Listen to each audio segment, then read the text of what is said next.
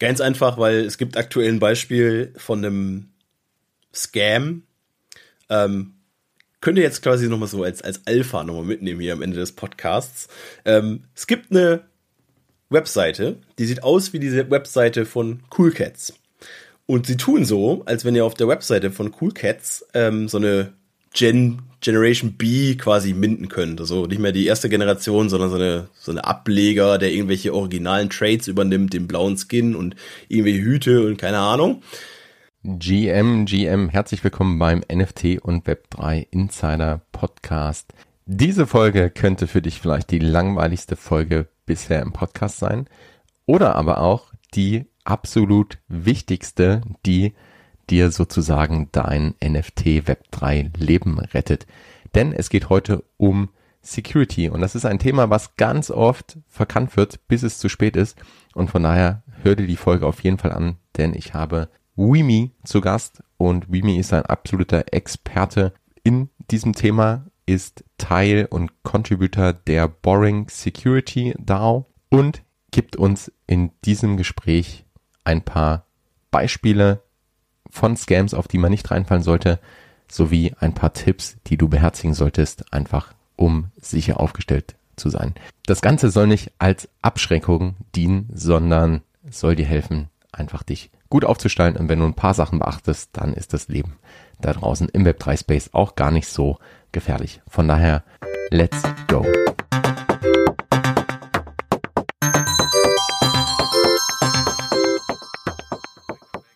Welcome back beim NFT und Web3 Insider Podcast. Heute mit Weme und Weme.eth auf Twitter. Unbedingt folgen, sage ich schon mal jetzt. Ihr werdet gleich merken, warum. Doch bevor wir in das Inhaltliche reinstarten, vielleicht. Weme, herzlich willkommen im Podcast und Danke, äh, ja, schön, dich da zu haben. Vielen Dank.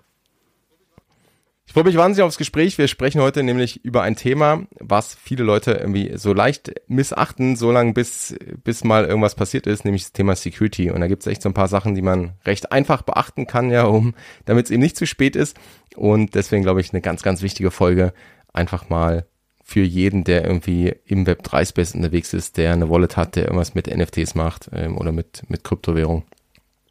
Doch bevor wir da reinsteigen, vielleicht ähm, sag doch mal oder stell dich doch mal unseren Zuhörerinnen und Zuhörern kurz vor, wer bist du, was machst du so, beziehungsweise wie bist du eigentlich so auch in diesen NFT und Web3 Ja, moin zusammen. Äh, mein Name ist Wemi.ease, zumindest im Web 3. Ähm, ein paar Leute kennen mich auch unter Klarnamen oder wissen zumindest, wer ich bin, äh, unter anderem dieser Podcast-Host. und äh, ja, natürlich ähm, versuche ich so ein bisschen die Anonymität zu wahren, gerade auf einer breiten Basis im Web 3, weil man halt immer doch nicht so hundertprozentig weiß, äh, mit Security, du machst zwar nur Best Practices so in dem Sinne, aber du weißt ja trotzdem immer nicht so ganz, trittst du vielleicht jemandem auf den Schlips damit, den du ähm, nicht auf den Trip, Schlips treten solltest. Es gibt ja so Scammer-Verfolgung und sowas, wo Leute dann wirklich äh, gedoxt werden und so mit Fotos, sowas mache ich ja nicht, aber trotzdem ähm, sollte man da, glaube ich, ein bisschen Vorsicht wahren lassen, gerade in so einem globalen Space, in dem wir uns halt bewegen. Und ähm, ja, also ich bin ins ganze Thema NFTs reingerutscht durch Gary Vaynerchuk.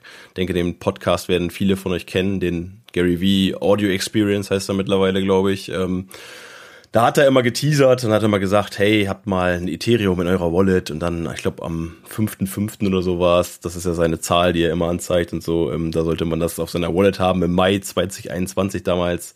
Habe ich immer so zurückgedacht und habe gedacht, ah, warum will man irgendeinem Influencer quasi Geld quasi in den Rachen werfen, aber wie das menschliche Leben so ist, ähm, hat er dann irgendwie zwei, drei Wochen später erzählt, ja, hier die NFTs, die gemintet wurden für ein Ether, sprich 3000 Dollar ungefähr, damals zu dem Zeitpunkt sind jetzt mittlerweile so 15 bis 18.000 wert oder so. Und dann ist es halt so, wie man halt so ist, bisschen, bisschen angefixt, bisschen gierig vielleicht, dass man sagt, ey, das ist digitale Welt, wo man Geld machen kann, ohne groß quasi Arbeit reinzustecken, klingt interessant bleibt man mal bei. Und da ich persönlich auch einen, Background aus der IT habe, also ich habe eine Ausbildung in der IT gemacht, hat sich mittlerweile so ein bisschen verschoben, was das Jobtechnische angeht, aber ich sag mal, die Basics, die, die bestehen halt immer und ich sag mal, Computer waren, waren als Kind schon, schon ein Interesse von mir. Also ich habe schon mit, mit zwölf Rechner zusammengebaut und Windows 95 x-mal neu installiert und Windows 98 Service Pack 2 und all die ganzen Späße. Ähm, Leute, die so 30 plus sind, ich glaube, die werden sich daran erinnern. Ähm, ja, genau. Und äh, damals alles quasi noch ohne Internet. Da musstest du dir irgendwelche Anleitungen irgendwo zusammensuchen. Äh, also, wenn du Glück hast, hattest du einen Kumpel, der das irgendwie wusste, wie es geht. Oder du musstest dir halt wirklich irgendwo anlesen. Und äh, es war gar nicht so einfach, weil heute guckst du aufs Handy und googelst was, wenn es nicht mehr geht. Damals war es nicht so einfach. Gerade wenn der PC dann halt kaputt war, dann war nix mit mal eben was googeln. Und äh, ja, also technisch oder Technik begeistert war ich eigentlich immer schon. Und ähm, dann durch diese Blockchain-Geschichte bin ich da halt dann ähm, relativ schnell in das Security-Thema reingeraten, weil ich habe mich halt bei den Lazy Lions eingekauft als erstes großes Projekt.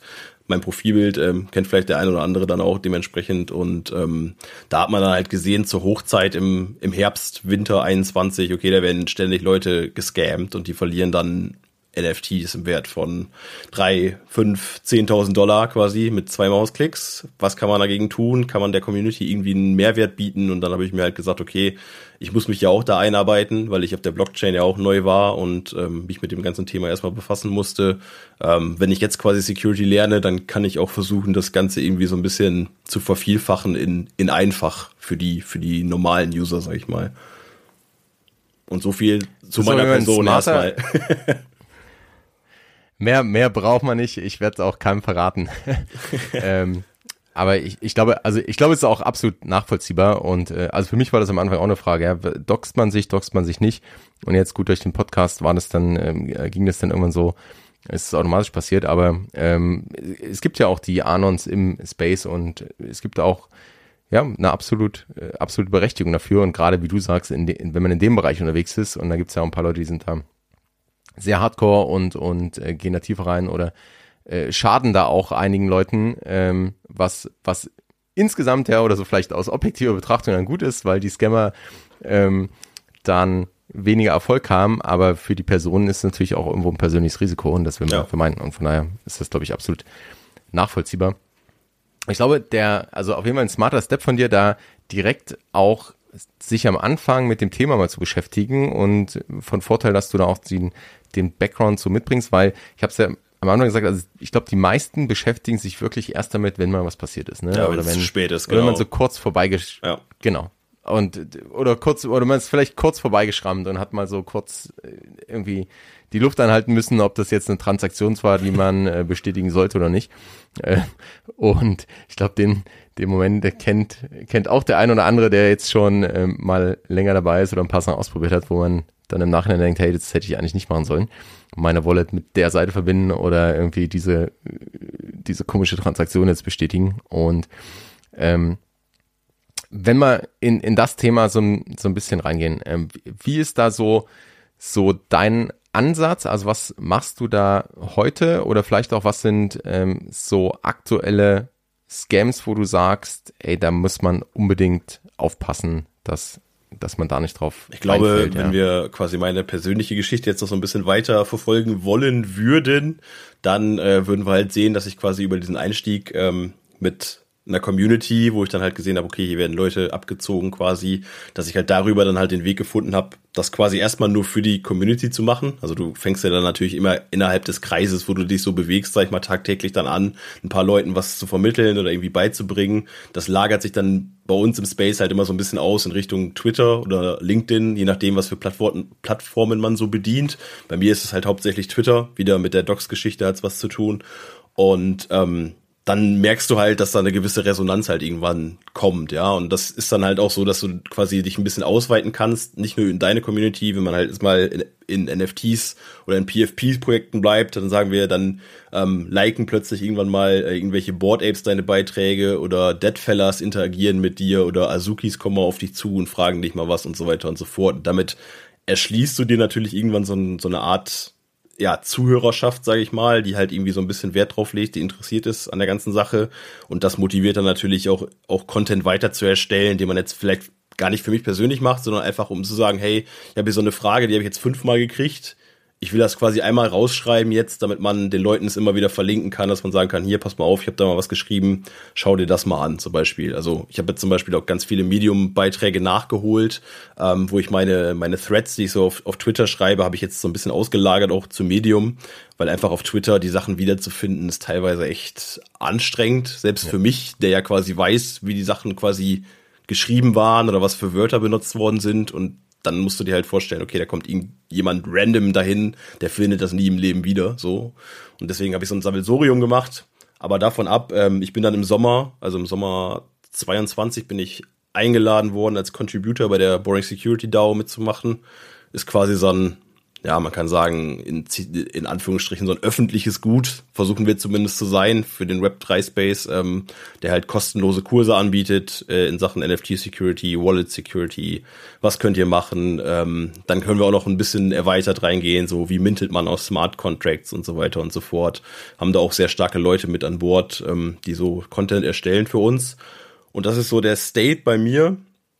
Und wenn wir dann quasi zurückkommen auf deine Frage, die du dazu gepackt hast, so Vielleicht, vielleicht da, genau, die habe ich, die ja. hab ich einfach dazu gepackt, weil aber das war nicht das, das spannende Thema, das wäre auch noch meine Frage gewesen, die, die Boring Security. Und ich glaube, wenn wir da noch mal kurz einhaken, also das ist für mich auch so typisch Web 3, ne, dass man einfach mal auch ähm, selbst äh, Content erstellt oder selbst an, dass man sich gegenseitig hilft, ne, und dann auch ähm, klar dann eine, eine Reichweite vielleicht aufbauen kann oder ähm, einfach Relationships aufbauen kann, eine Community mit aufbauen kann und dass dann sich, sich automatisch so Sachen ergeben. Und das ist ja, deine Geschichte ist jetzt das Paradebeispiel auch nochmal dafür oder einfach ein sehr gutes Beispiel dafür, wo man sieht, hey, das ähm, ist wirklich so, wenn man da einfach ja auch ein Value gibt, ja, und, und sich gegenseitig oder andere auch mit unterstützt, dann ähm, kommt auch immer irgendwie was zurück und dann passieren halt irgendwie so Sachen. Und ähm, jetzt hast du schon erklärt, genau, was die, was die Boeing Security ist. Können wir, also packen wir auf jeden Fall auch die, die Links in die Show Notes und ähm, habe ich nachher auch noch ein paar, paar Fragen zu. Aber genau, dann lass uns mal in das Thema Scams an sich einsteigen. Also was, was gibt's da so oder was siehst du eigentlich so im, äh, was siehst du regelmäßig, was siehst du häufig und was ist einfach vielleicht auch einfach zu vermeiden? Und ähm, danach können wir noch so ein bisschen Deep Dive vielleicht in so, was sind echt fiese Dinger, wo wo man nicht so leicht ja. äh, drauf kommt. Also ganz am Anfang, als ich in Space gekommen bin, war es halt wirklich häufig so, dass Leute tatsächlich ihre Seed Phrases irgendwo eingegeben haben. Also eure zwölf Wörter oder 24 Wörter, je nachdem, was für eine Wallet ihr nutzt. Und das ist ja gleichzusetzen bei uns mit im Web3 Space. Halt einfach, wenn du deine Seed Phrase rausgibst, dann hat derjenige, der die Seed Phrase hat, voll Zugriff auf deine Wallet oder deine ganzen Wallets, die unter der erzeugten äh, ähm, Seed Phrase erzeugt wurden. Das heißt, wenn ihr damit fünf Accounts zum Beispiel habt auf einer Seed Phrase und ihr gebt die Seed Phrase raus, dann hat derjenige voll Zugriff auf diese fünf Accounts und kann ja in eurem Namen einfach alles hin und her transferieren, weil er einfach die Seed Phrase eingibt das, und dann das, die Vollkontrolle hat. Das ist so wie die Bankkarte, wo der PIN noch draufsteht, ne? Und dann übergebe ich die ja. feierlich hier noch.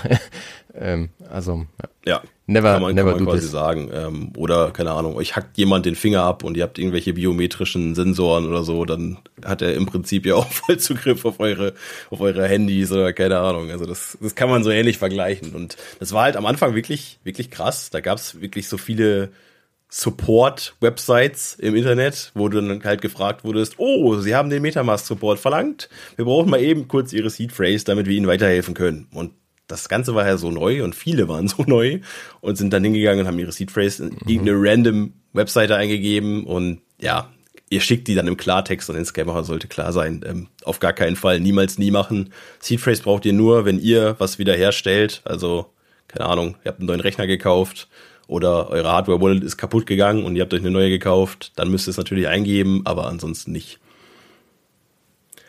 Ja, also von da, von da wurde es dann irgendwann ein bisschen komplexer. Dann haben wir sehr, sehr viele Scams gesehen, die äh, Set Approval for Alls aufrufen. Also da war es dann so, ihr habt, ihr habt irgendwelche random Webseiten aufgerufen. Das war jetzt gerade in dieser Meta, wo diese Freemins halt sehr, sehr beliebt waren, war das ähm, oft gang und gäbe keine Ahnung, Projekt, was weiß ich, äh, Lion XYZ oder so ist am Minden und ihr geht dann auf die Webseite, dann connectet ihr eure Wallet dort, dann passiert erstmal noch nichts. Also ein einfacher Wallet Connect, da passiert eigentlich gar nichts aus einer Security-Perspektive. Der kann halt nur dann eure äh, Activity sehen. Auf der Chain kann man das sowieso, sowieso alles nachvollziehen. Also das ist jetzt nicht so gefährlich.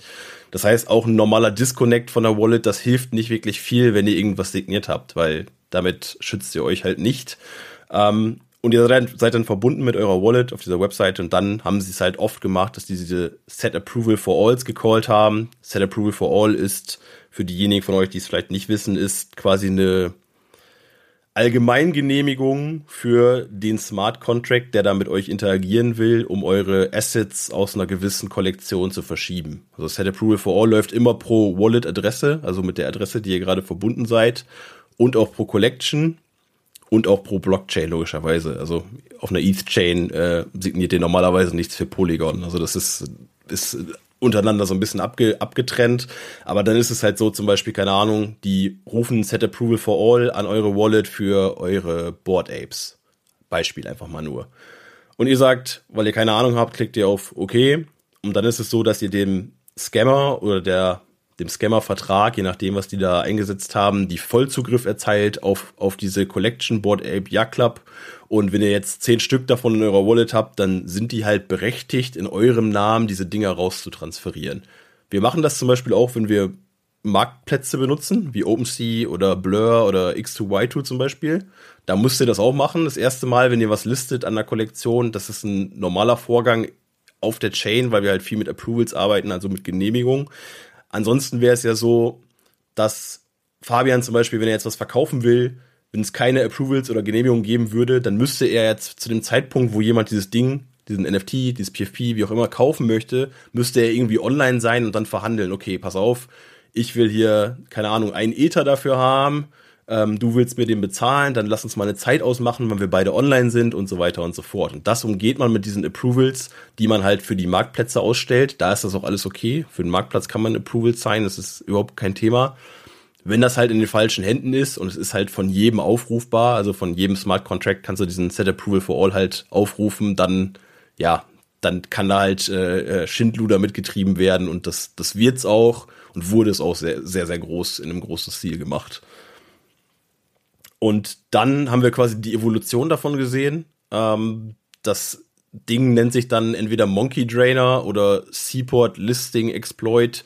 Ich sage immer Seaport äh, Listing Exploit dazu, weil im Prinzip exploiten sie halt die offenen Approvals, die ihr habt wir bleiben jetzt mal beim Beispiel OpenSea, weil das eigentlich nur über die OpenSea-Verträge so stattfindet, weil OpenSea ist interoperabel, also da kann man auch auf verschiedenen Seiten mit drauf zugreifen. Das ist so extra so gestaltet, dass OpenSea nicht nur von OpenSea gecallt werden kann, sondern halt auch über andere ähm, ja, äh, Seiten, die man damit ranhängen kann.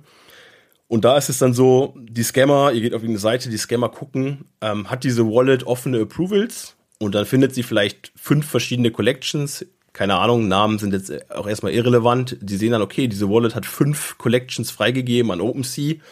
Und jetzt lassen wir diesen User doch mal ein privates Listing erstellen von diesen fünf Collections, die ja schon freigegeben sind an OpenSea und geben dieses Listing nur an unsere Scamming-Wallet-Adresse frei und wir schreiben in die Listing-Signature mit rein, dass wir quasi als Tausch kein Token haben wollen, sprich kein Ethereum, kein Wrapped Ethereum etc. und auch kein NFT oder so als Tausch, sondern wir wollen nur, dass die NFTs in unsere Wallet übertragen werden und das ist quasi die einzige Bedingung für die Transaktion. So, der Signierer signiert das Ganze, der Scammer sagt, hier steht fünf verschiedene Collections und selbst wenn ihr da zehn NFTs aus jeder Collection habt, die gehen alle rüber in einer Transaktion, ohne dass ihr dafür Gas bezahlt, ganz wichtig, äh, weil die ja schon vorher an OpenSea freigegeben waren.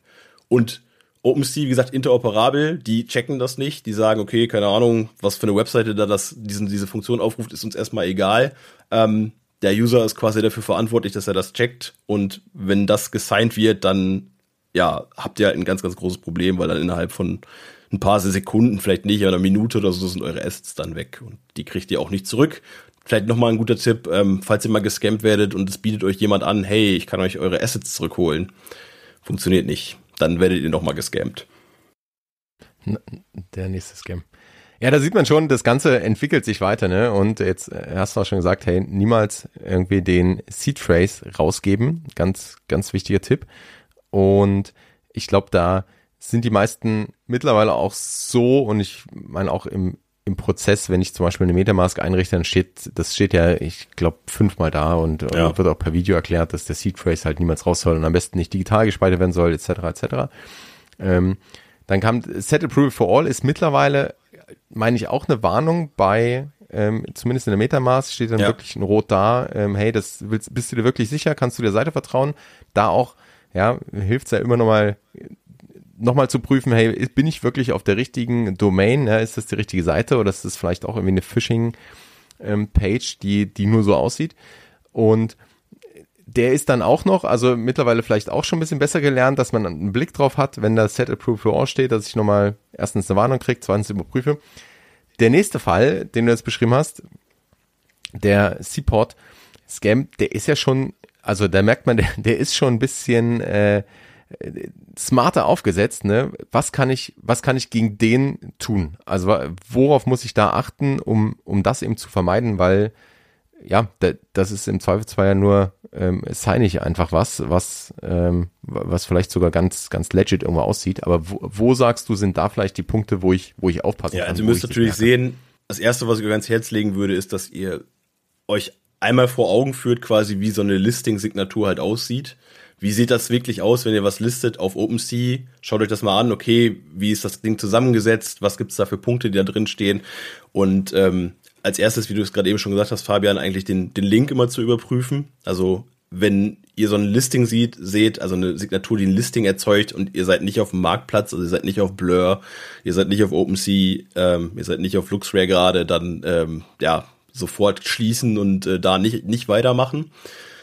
Und ähm, ansonsten steht halt drin, wenn es jetzt ähm, OpenSea quasi wäre, dann steht halt drin, dass ihr interagiert mit dem Seaport-Protokoll. Das steht aber immer drin. Das heißt, das steht auch auf den Scamming-Webseiten steht drin, dass mit Seaport interagiert wird. Habe ich ja eben gesagt. Seaport ist dann quasi der, der Vertrag von OpenSea und der kann auch von externen Webseiten aufgerufen werden.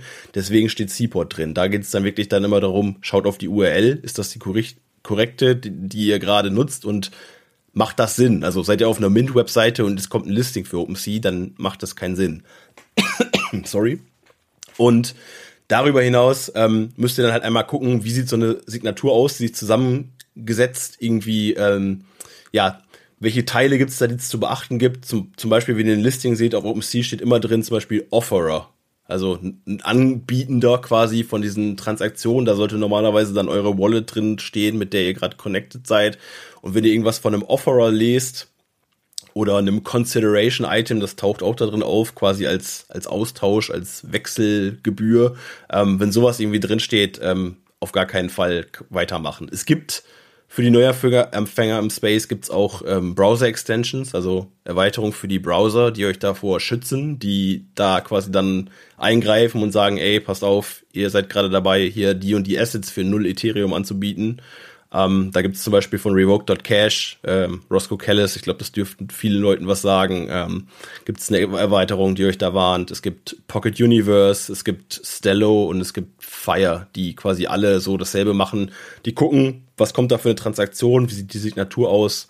Ähm, also ist das halt legit oder ist es halt irgendwie bösartig und daraufhin beurteilen die das und warnen euch halt mit Pop-ups. Äh, manche warnen immer, also die sagen hier, pass auf, das ist die Transaktion, quasi die simulieren das vorher und sagen, das ist die Transaktion, das geht rein, das kommt raus, willst du das wirklich so? Und bei Revoke Cash ist zum Beispiel so, der warnt nur, wenn es halt wirklich was ist, was halt irgendwie bösartig ist.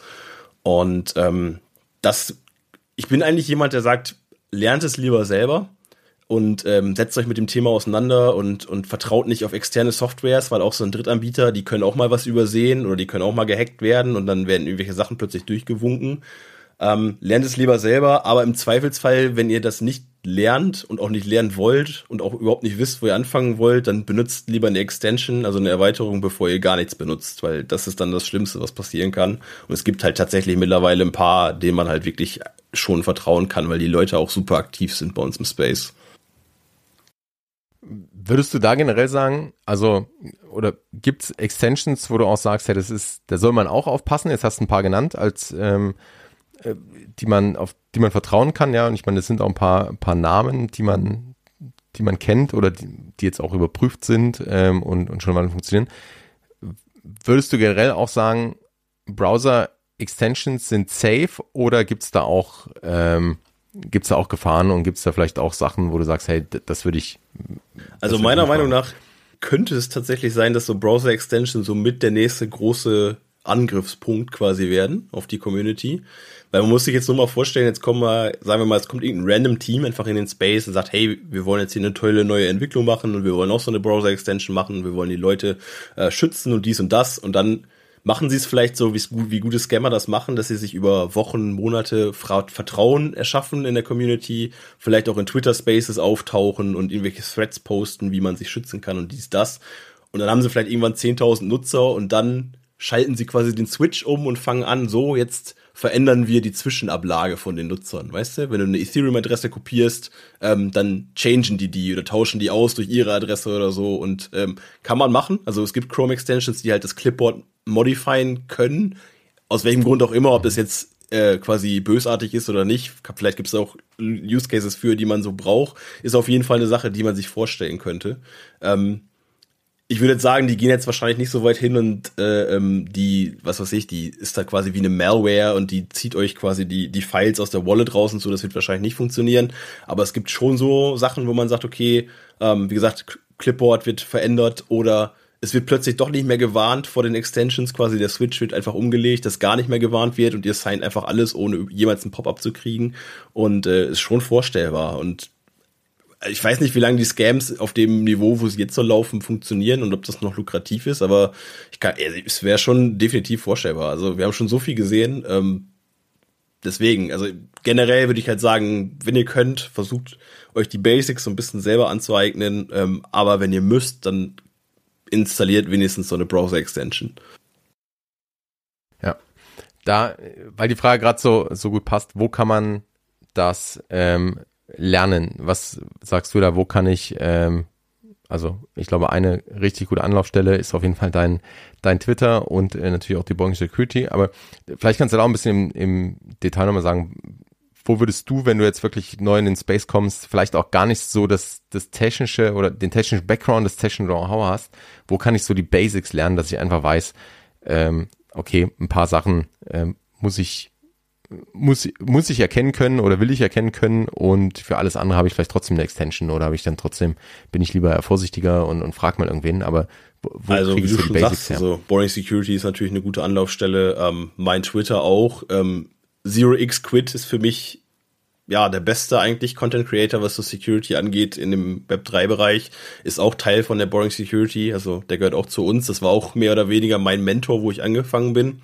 Ähm, er ist halt auch ein Lazy Line Holder und er war damals immer da für Fragen und ich konnte mich immer mit ihm austauschen mit DMs und sowas und er hat mir da immer weiter geholfen, wenn ich, wenn ich Fragen hatte in dem Bereich, konnte mich dadurch ganz gut entwickeln. Ähm, aber generell natürlich, YouTube ist eigentlich eine ganz gute Anlaufstelle, da muss man aber ein bisschen aufpassen. Also schaut auf YouTube nicht nach Sachen so wie kann ich schnell Geld verdienen auf Uniswap oder so. Da werdet ihr dann wiederum auf irgendwelche Fake- und Scam-Seiten geleitet. Aber wenn ihr zum Beispiel nachschaut, was weiß ich, ihr gebt jetzt einfach ein Set Approval for All bei YouTube oder so, dann gibt's eigentlich so viele Tutorials, die euch das irgendwie erklären.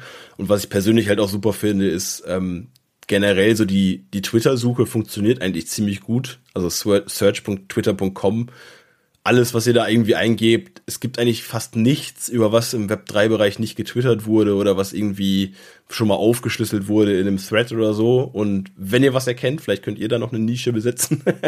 und äh, ansonsten natürlich so, dass, also meistens ist ja so, wenn ihr in, in den Web3-Space kommt oder in die NFTs, dann habt ihr irgendwie zumindest eine kleine Community, mit der ihr euch irgendwie so ein bisschen austauschen könnt oder so, ja. Und dann, dann nutzt auch die Möglichkeit, da Leute zu fragen, wenn ihr euch nicht sicher seid, keine Ahnung, hey, ich habe hier gerade dieses Pop-up in meiner Wallet, ähm, sieht das für euch okay aus oder oder soll ich das lieber nicht machen oder so, weil ich glaube, das hätte schon vielen Leuten weitergeholfen, wenn wenn da mal quasi gefragt wurde, ist das die richtige Webseite, die ich hier gerade benutze oder ist das vielleicht doch eher ein Fake? Ja, ich glaube, das, das ist auch ein wesentlicher Punkt. Also, das waren auch so die Momente, wo, wo ich dann vielleicht knapp vorbeigeschrammt bin oder wo ich mir so im Nachhinein dachte, boah, das hättest du eigentlich nicht machen sollen. Ähm, das waren immer Sachen, wo ich so unter, unter Zeitdruck oder so, mhm. so schnell nebenbei irgendwas machen wollte oder, oder dachte, ah, jetzt äh, der, der Countdown läuft und dann mach ich es jetzt noch schnell oder so.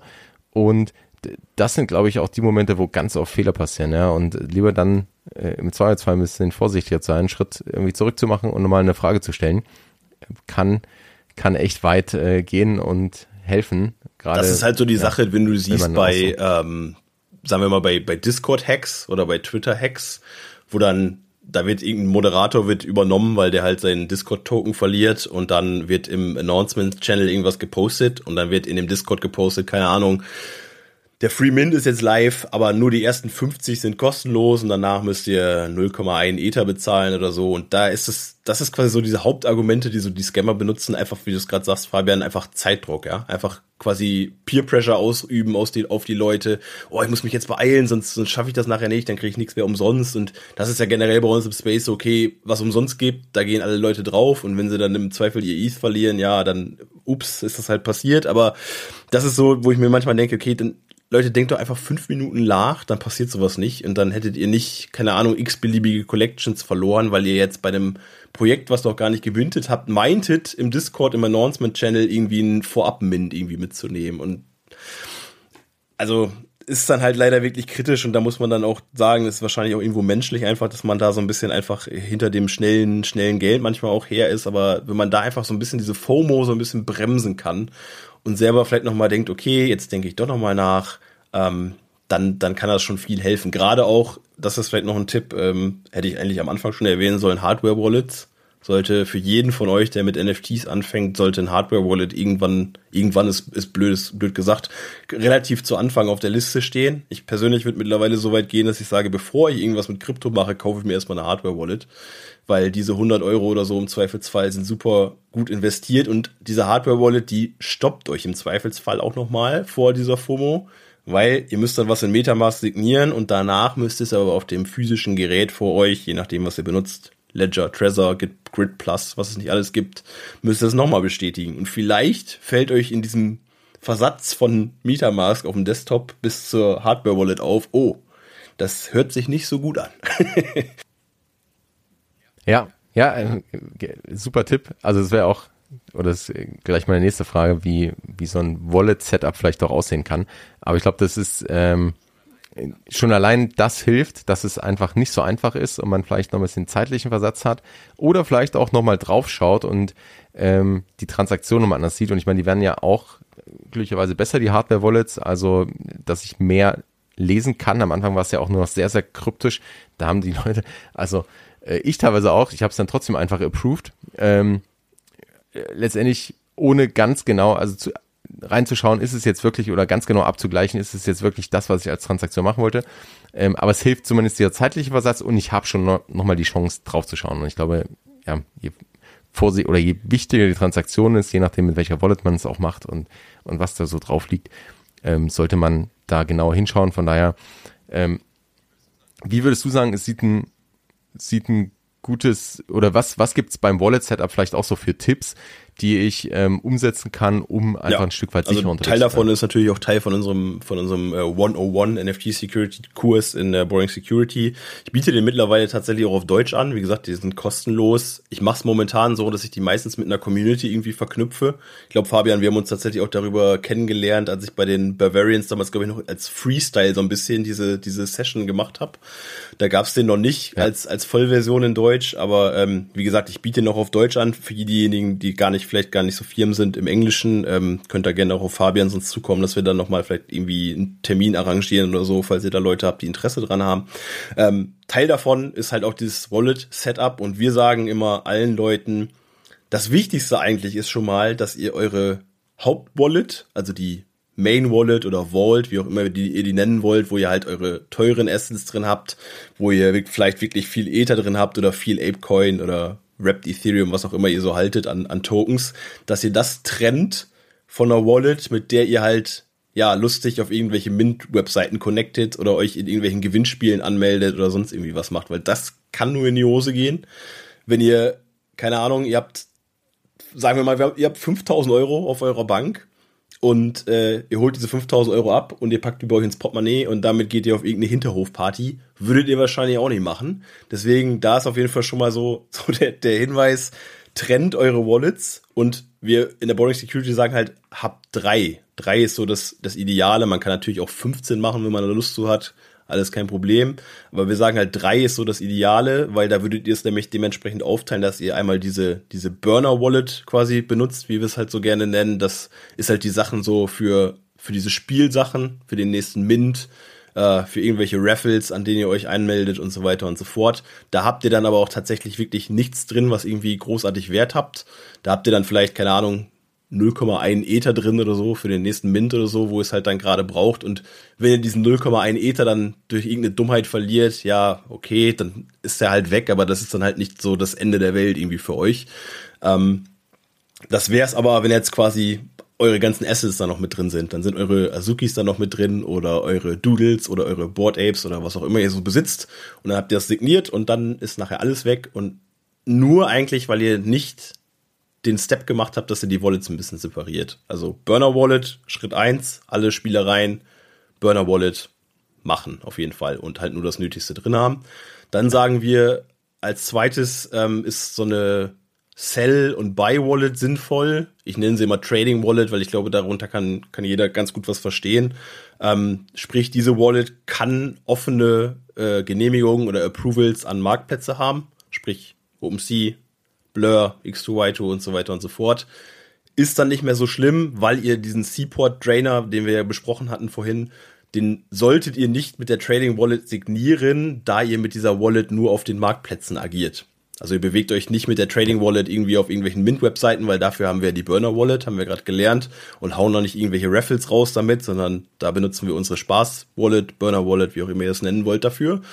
Und diese Tra Trading Wallet hat halt wirklich ähm, die Funktion, wenn ihr was verkaufen wollt oder ihr habt gerade was gekauft, dann schiebt ihr die Sachen da rein. Und wenn ihr damit fertig seid, keine Ahnung, ihr habt jetzt ein NFT verkauft und habt jetzt fünf Ether bekommen zum Beispiel, dann schiebt ihr diese fünf Ether am Ende des Tages rüber in eure Vault oder Cold Wallet, wie auch immer ihr das nennen wollt. Da gibt es dann wieder tausend Begriffe für, wie jeder, jeder nennt es irgendwie anders.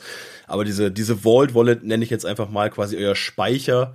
Die sollte keinerlei offene Approvals, sprich Genehmigungen an irgendwelche Marktplätze aufhaben, weil dadurch seid ihr dann schon sehr, sehr weniger anfällig für diese Scams, die irgendwelche Sachen exploiten. Ähm, ihr solltet damit auch nicht mit Smart Contracts unbedingt interagieren. Das heißt also zum Beispiel, ähm, ihr sollt jetzt mit der Vault nicht irgendwelche Tokens auf Uniswap zum Beispiel tauschen. Macht das einfach nicht. Das macht ihr über diese Trading Wallet.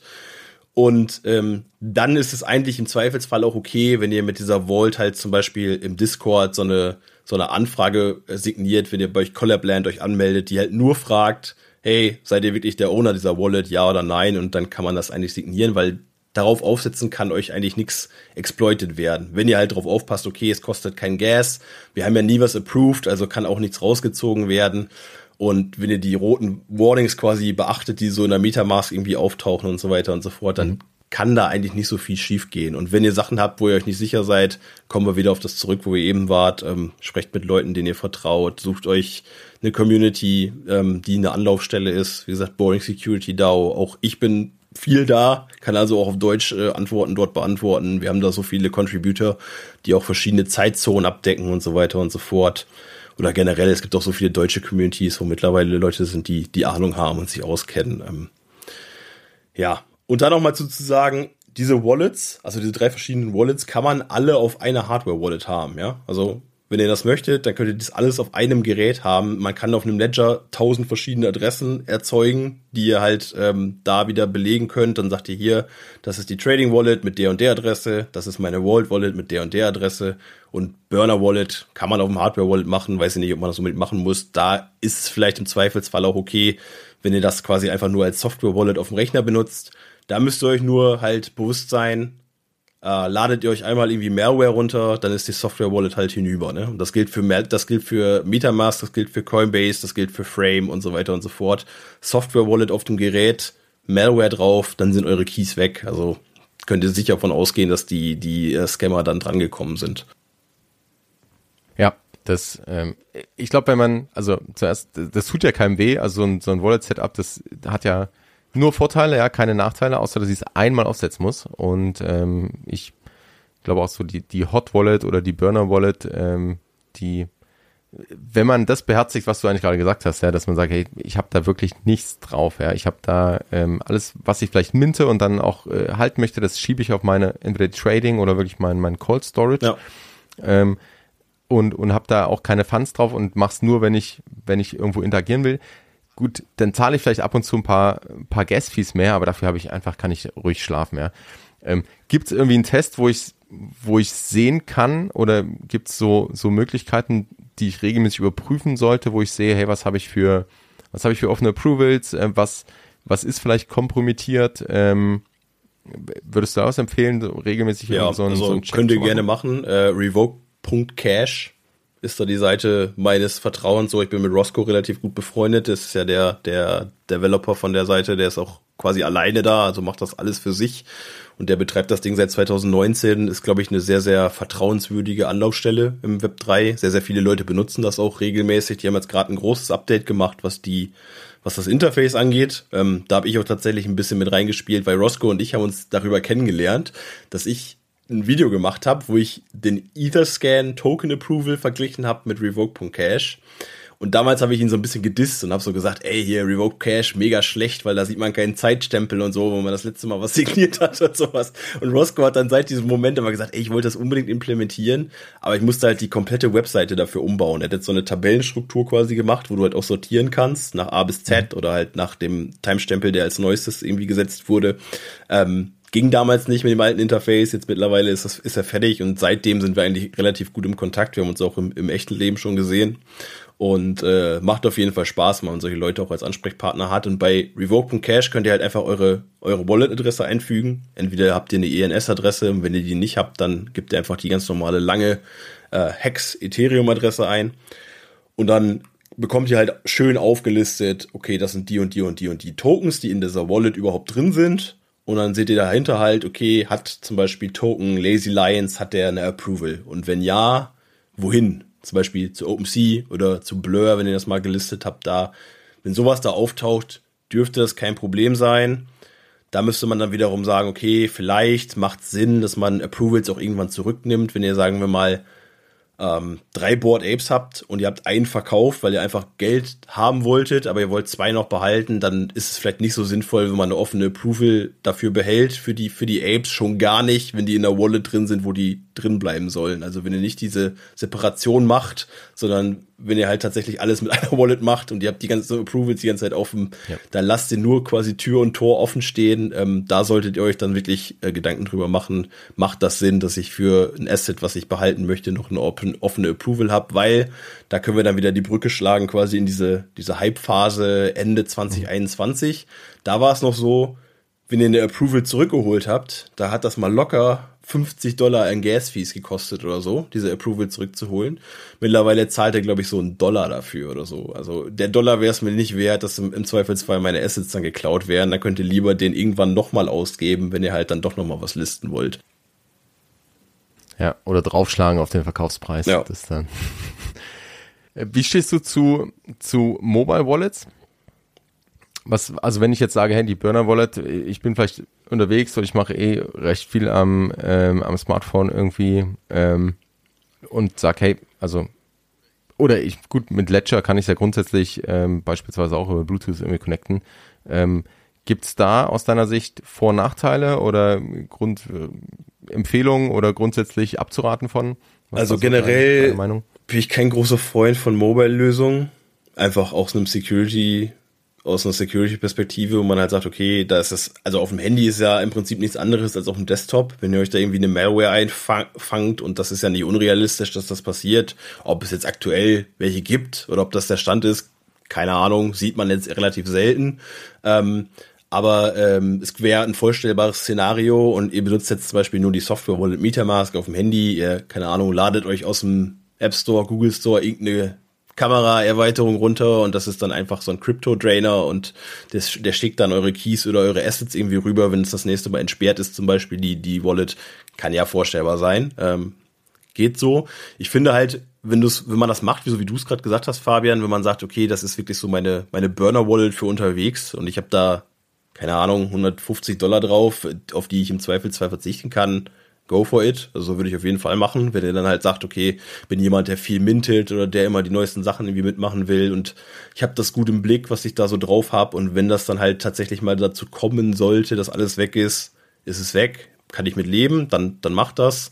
Ähm, generell bin ich immer bei Krypto jemand, der sagt, ähm, versucht es so wenig wie möglich digital zu machen. Also logischerweise findet, findet alles irgendwie digital statt, aber ähm, eine Hardware-Wallet dazwischen, auf der ihr halt physikalisch noch was signieren, signieren müsst und keine Seed-Phrases in die Cloud, keine, keine Ahnung, äh, WhatsApp-Nachrichten mit einem Foto von eurer Seed-Phrase irgendwo hingeschickt und so weiter und so fort, weil ja. das ist alles immer nur so eine Sache, die halt ja ein Einfallstor sein kann für einen eventuellen Hack.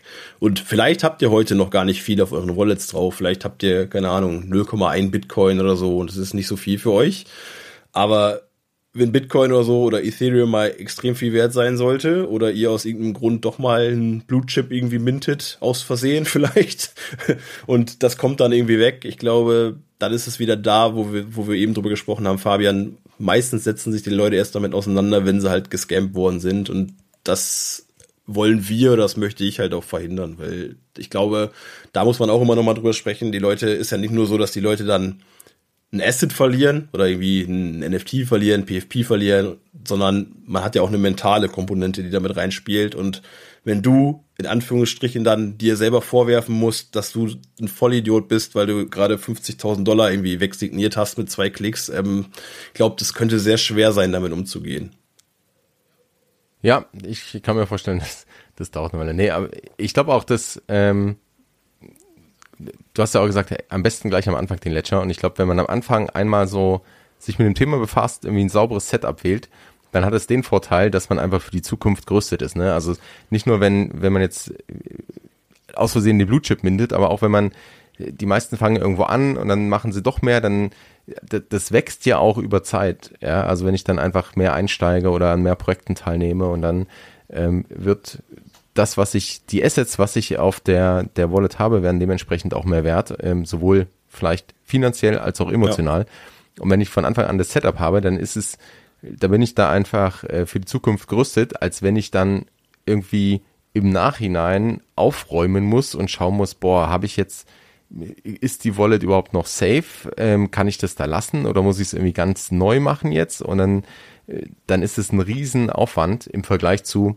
ich mache es am Anfang einmal, das tut nicht weh und dann habe ich habe ich aber ein Setup, womit ich ja bei mir war es ja auch so. Ich, hab, kann, ja. ich ich bin ja so im Ende September, Anfang Oktober 21 bin ich reingekommen in den Space und habe dann, ich glaube Mitte Oktober 21 habe ich den ersten Lazy Line gekauft, die ja damals noch so 5.000, 6.000 Dollar gekostet haben. Und ich habe ja auch logischerweise habe ich auch ohne Hardware Wallet angefangen, weil wusste es damals halt einfach nicht besser. Und da war es ja aber halt so, ich habe im Dezember mir ein Hardware-Wallet gekauft und wir hatten aber diese brutalen Gas-Fees. Und ich habe, glaube ich, original ja. sieben NFTs gehalten, die ich umgezogen habe von der Hot Wallet auf die, auf die Hardware-Wallet. Und ich habe 350 Dollar in Gas-Fees bezahlt, glaube ich, für sieben Transfers. Und da musst du dann auch vielleicht wieder einkalkulieren, okay, wenn ich, wenn ich jetzt heute für, für zehn NFTs zu transferieren vielleicht 20 Dollar bezahle, könnte das sein, dass vielleicht in einem halben Jahr, wenn wir einen Bullenmarkt erwischen sollten, irgendwie aus irgendeinem Grund, kann das sein, dass ihr dann dafür dann halt 500 Dollar bezahlen müsst, was euch dann im Endeffekt auch wieder Geld kostet. Also ja, macht's einmal richtig, wenn es geht am Anfang. Äh, klar, jeder entwickelt sich und keiner ist perfekt. Äh, alle äh, lernen irgendwie dazu und, und jeder macht so seine Steps, aber bezieht eine Hardware-Wallet in eure Gedankengänge ein und ähm, ja, kümmert euch darum, dass ihr ho hoffentlich ja. schnellstmöglich eine bekommt. Macht absolut Sinn. Ähm, letzte Frage vielleicht so ein bisschen Blick in die Zukunft. Ähm, was siehst du denn, also du hast ja auch schon ein Beispiel genannt vorhin mit vielleicht den Browser-Extensions, was siehst du auch in der Zukunft vielleicht für Gefahren? Du hast neulich auch einen, einen Artikel veröffentlicht, wie ChatGPT eigentlich auch eine Gefahr sein kann. Also was, ähm, vielleicht kannst du das auch nochmal kurz erklären. Was ist so mit der auch Weiterentwicklung, die haben, wo die Scammer immer äh, smarter werden, wo sich vielleicht Technologien auch weiterentwickeln oder neue Technologien und irgendwie Tools wie, wie beispielsweise AI mit Chat oder äh, ChatGPT als, als AI-Tool reinkommt. Was siehst du da? Ja, ähm, also falls ihr den Artikel nicht vor Augen habt, ich habe äh, geschrieben, dass, dass ich glaube, dass so ChatGPT, dass der, also nicht ChatGPT an sich, sondern der Nutzen davon wahrscheinlich eine Gefahr sein kann und wahrscheinlich auch wird für, für Web3-Nutzer. Ganz einfach, weil es gibt aktuell ein Beispiel von einem Scam. Ähm, könnt ihr jetzt quasi nochmal so als, als Alpha nochmal mitnehmen hier am Ende des Podcasts.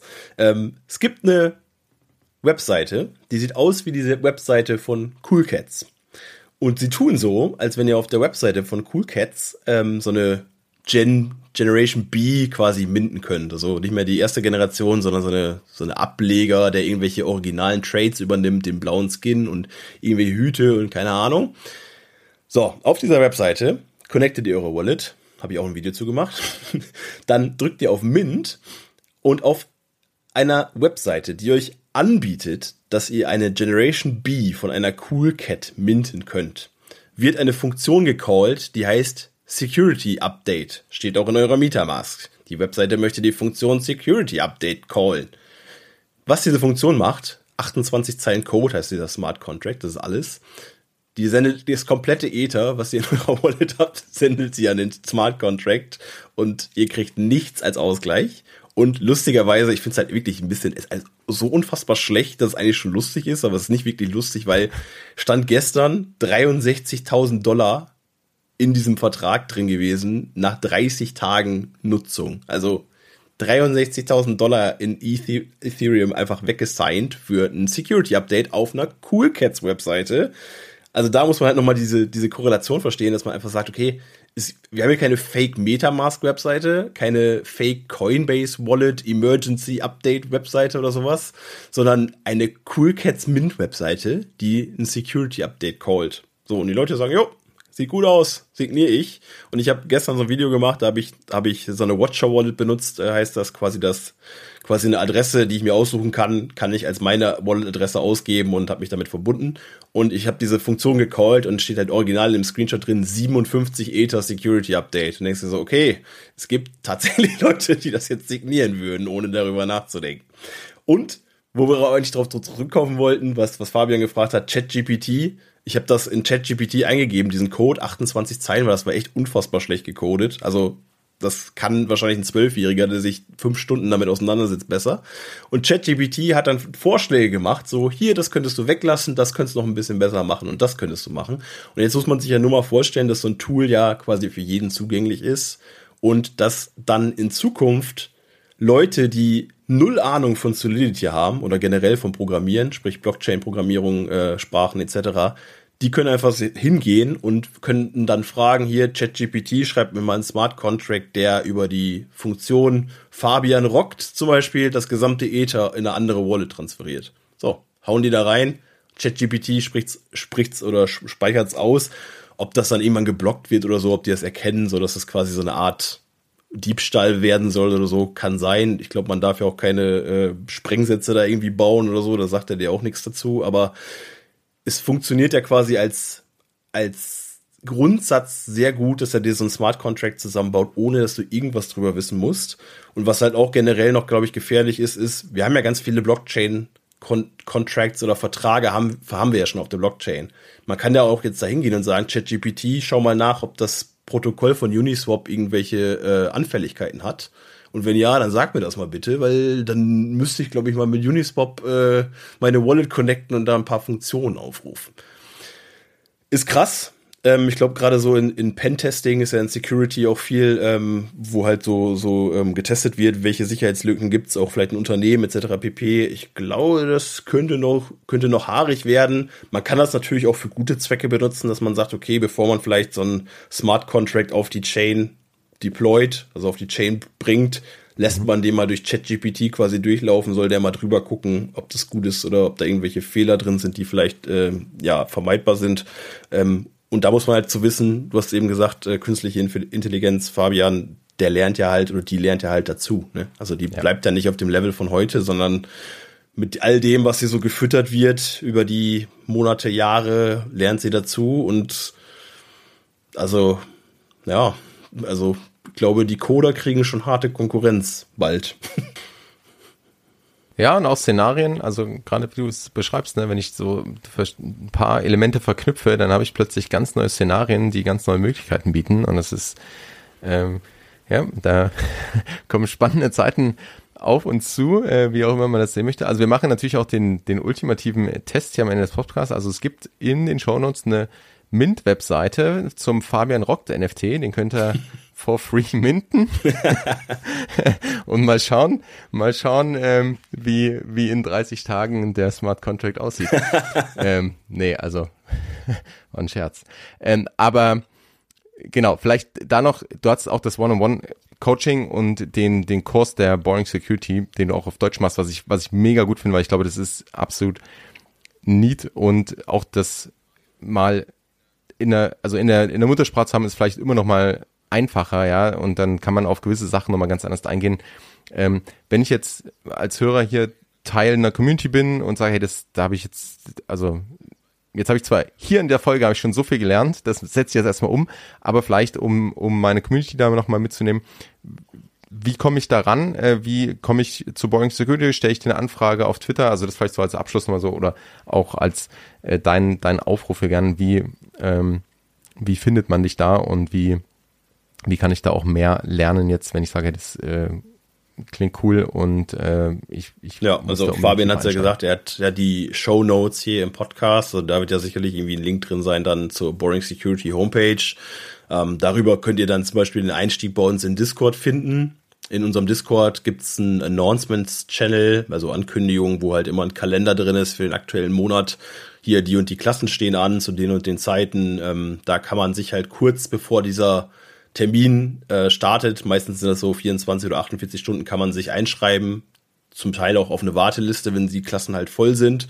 Ähm, die deutschen Klassen, wie gesagt, ich habe die so momentan so ein bisschen immer so closed gemacht, also ist meistens mit Abstimmung mit einer Community gewesen. Ich kann da aber drei, vier, fünf Leute generell immer mit, mit unterbringen, das ist kein großes Problem. Könnt mich gerne bei Twitter anschreiben, we unterstrich me ist wahrscheinlich auch nochmal in den, in den Show Notes verlinkt und falls alle Stricke reißen und ihr da gar keinen Kontakt herstellen könnt, äh, könnt ihr sicherlich auch den Fabian kontaktieren und äh, der kann da mit mir ja, Kontakt aufnehmen und dann kriegen wir hundertprozentig was arrangiert. Wie gesagt, die Klassen oder die Classes sind free, also da braucht keiner irgendwie Geld für ausgeben. Ähm, wir machen das als Public Good sozusagen und wir sind von der ApeCoin DAO finanziert, das äh, Boring Security DAO. Und äh, unsere Ausgaben sind damit quasi abgedeckt und ähm, kostet jetzt nicht irgendwie 199 Euro plus Mehrwertsteuer. sehr, sehr cool. Vielen Dank für die, für die vielen Tipps, für ähm, auch das, deine Arbeit, die du da machst, die ich, wie gesagt, enorm, enorm wichtig finde, enorm hilfreich finde. Und äh, ich glaube, es hat auch schon einige Leute echt bewahrt davor, irgendwie ähm, wertvolle, emotionale NFTs oder Funds zu verlieren. Ähm, und damit zur, zur aller, allerletzten Frage. So, wenn du jetzt noch einen Tipp mitgeben kannst, ähm, kann auf das Thema bezogen sein, kann aber auch was ganz, ganz anderes sein. So Tipp, Anregung, Empfehlung an unsere Zuhörer was würdest du Vertraut so nicht auf äh, Discord-DMs. also macht die am besten zu. Jeder macht seine Discord-DMs am besten zu, dann kriegt ihr schon 90% weniger Scam-Links. Und ich glaube, was im NFT-Space super wichtig ist, ist, dass ihr nicht 100%, also geht nicht 100% all in bei einem Projekt. Bin ich ziemlich krass mit auf die Nase gefallen. Äh, welches das ist, äh, könnt ihr jetzt spekulieren. Aber äh, das wäre so meine, meine, mein Ratschlag für euch nach knapp anderthalb Jahren so, dass ihr nicht 100% Investment in ein Projekt packt, sondern verteilt das, diversifiziert das. Sonst könnte es schlecht ausgehen für euch. ja, absolut. Wimi, vielen, vielen Dank nochmal und ich bin sicher, wir, wir hören uns ähm, auch hier mal wieder, weil ich glaube, die, die Scammer schlafen nicht und äh, andersrum die äh, Beschützer, die Guardians, die die Guten auch nicht. Von daher äh, vielen Dank, dass du da sein durfte. Bis dahin, Peace and out. Du kennst das bereits. Dieser Podcast dient der Information, der Inspiration, der Weiterbildung, ein wenig der Unterhaltung, aber es ist keine Finanzberatung. Das Einzige, wo ich dich beraten kann, ist zu deinen Podcast-Einstellungen. Wenn du jetzt in Spotify oder Apple, iTunes, wo auch immer du diesen Podcast hörst, in die Einstellung gehst, kannst du den Podcast direkt abonnieren und verpasst keine Folge mehr. Außerdem freue ich mich riesig, wirklich riesig über Bewertungen das heißt, lass mir gerne eine Bewertung da und schau auch unbedingt in den Show Notes vorbei. Hier findest du zum einen den Discord-Server von Ben und mir, die NFTX Lounge, wo wir uns in einer kleinen und feinen Community zum Thema NFTs austauschen. Ansonsten hören wir uns in der nächsten Folge. Bis dahin, Peace and out.